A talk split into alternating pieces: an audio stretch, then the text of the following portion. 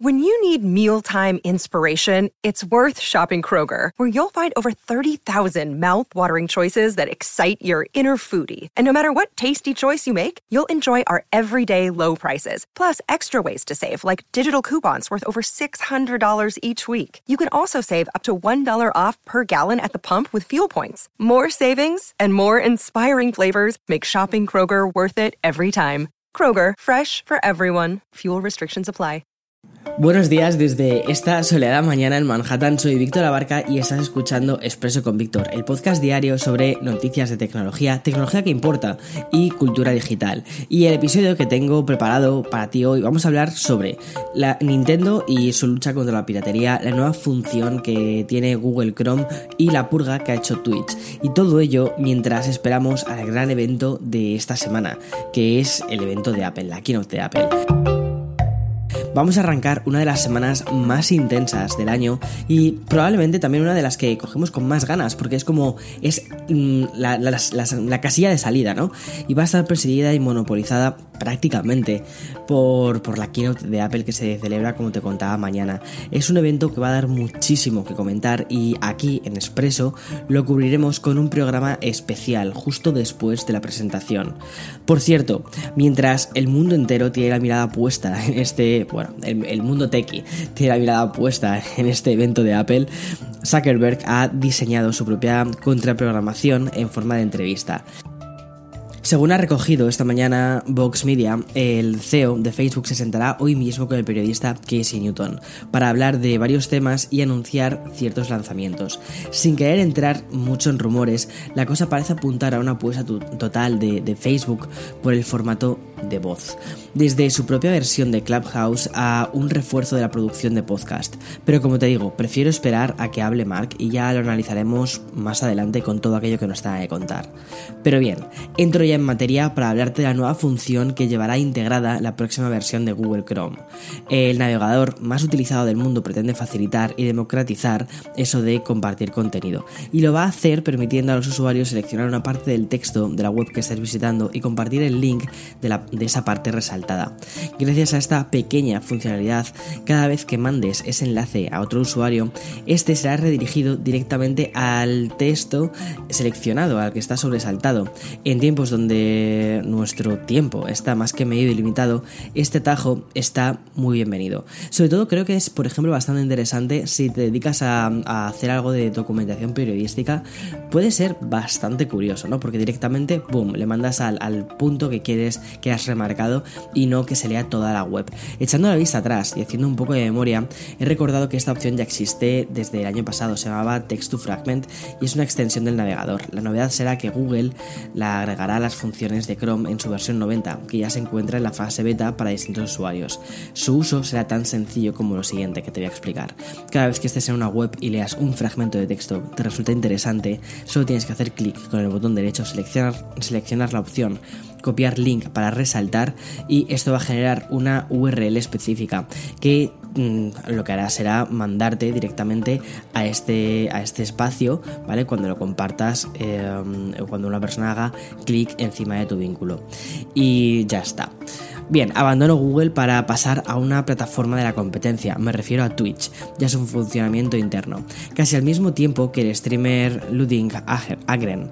Se pasaba 31 días seguidos, madre, madre mía, eh, haciendo un directo y pasando de 2.000 suscriptores a 270.000, la plataforma de Amazon ha anunciado una campaña contra las cuentas bots.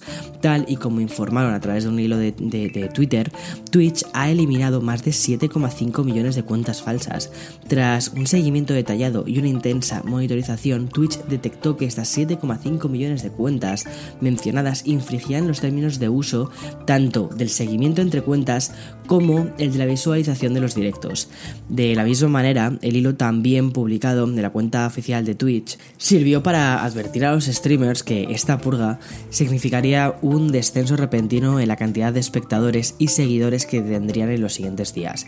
La eliminación de estos 7,5 millones de bots llega un poco después de la purga que sufrió el streamer canadiense, lo digo bien, XQC un creador que ostenta el quinto canal más seguido de la plataforma, con un poco más de 8 millones de usuarios, y que vio cómo descendía hasta los 5,9 millones tras la eliminación de 2 millones de cuentas que resultaron ser bots.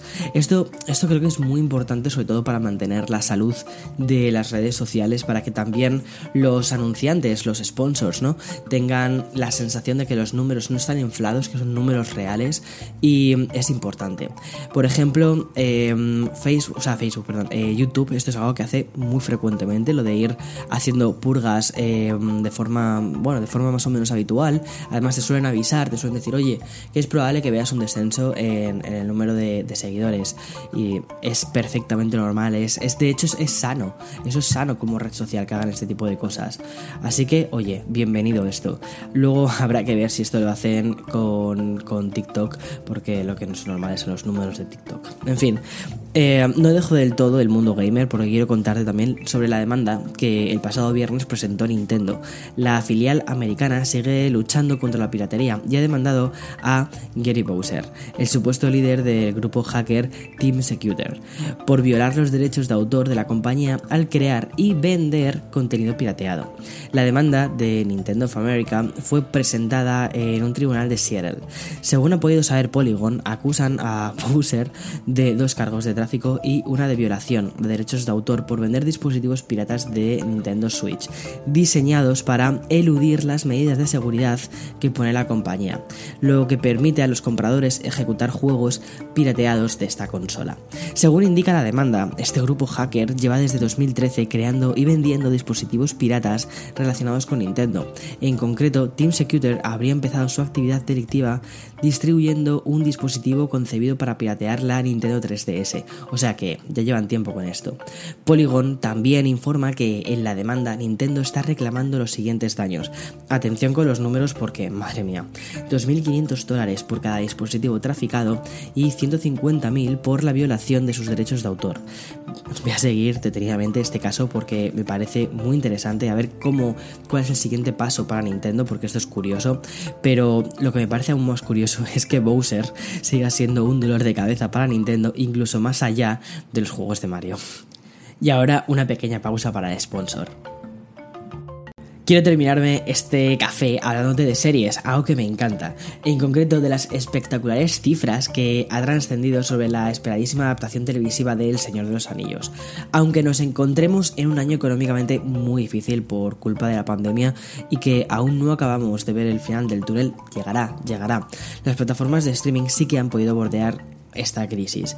Está claro que nuestros hábitos de consumo han cambiado y que al quedarnos más tiempo en casa, pues el consumo de tele ha aumentado. Y con ello, los suscriptores que han tenido Netflix, HBO, Prime Video, Apple TV o Filming. De todas formas, ni aún así podemos entender los 387 millones que va a costar la primera temporada de El Señor de los Anillos. Gracias al mismísimo ministro de Desarrollo Económico y Turismo de Nueva Zelanda, hemos podido conocer que Amazon se va a gastar esta cifra en la producción de la nueva adaptación de la obra de Tolkien.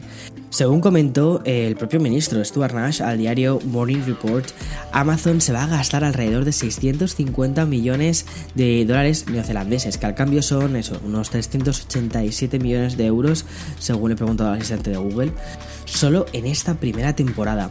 Bien, para compararlo, Juego de Tronos, que también es una superproducción televisiva de HBO, costaba 100 millones de dólares por temporada. Estas cifras que tuvo HBO ya han sido superadas con la aparición de Disney Plus o Apple TV, que también están poniendo dinero a saco para sacar series. Mientras que Bruja Escarlata tiene un presupuesto de casi 200 millones de dólares, The Morning Show, que por favor, ya la segunda temporada, que estoy enganchado, que costó a Apple unos 150 millones. Datos que como ya hemos visto serán superados incluso por la propia historia de Frodo. Es una pasada lo que cuestan ese tipo de series de gran, de gran producción. Lo que pasa es que cada vez más que una serie de, 8 capítulos parece una película hecha en 8 entregas. Si no, simplemente ya tenemos que ver incluso eh, las aventuras de The Mandalorian, que son también una locura. Como te contaba la bruja escarlata, The Morning Show, que es un thriller brutal con, con unos guiones increíbles. Además, no sé si van a volver a contar con Aaron Shorkin, pero claro, es que esta gente es súper talentosa y, y requiere unas producciones alucinantes. En fin, estoy living con ello. Así que eh, esperaremos a ver qué, qué, es lo que nos tiene que presentar Amazon con El Señor de los Anillos. Una historia que ya se ha contado y se ha contado muy bien en el cine. En fin. Mañana más, recuerda, mañana eh, tendremos el podcast normal, Expreso con Víctor, el que haré por la mañana, y después de la keynote haré un podcast específico para contarte todo aquello que nos tiene que presentar Apple, y ya está, o sea, mañana va a haber un par de expresos, así que iremos con las pilas cargadas. Chao, chao, chao.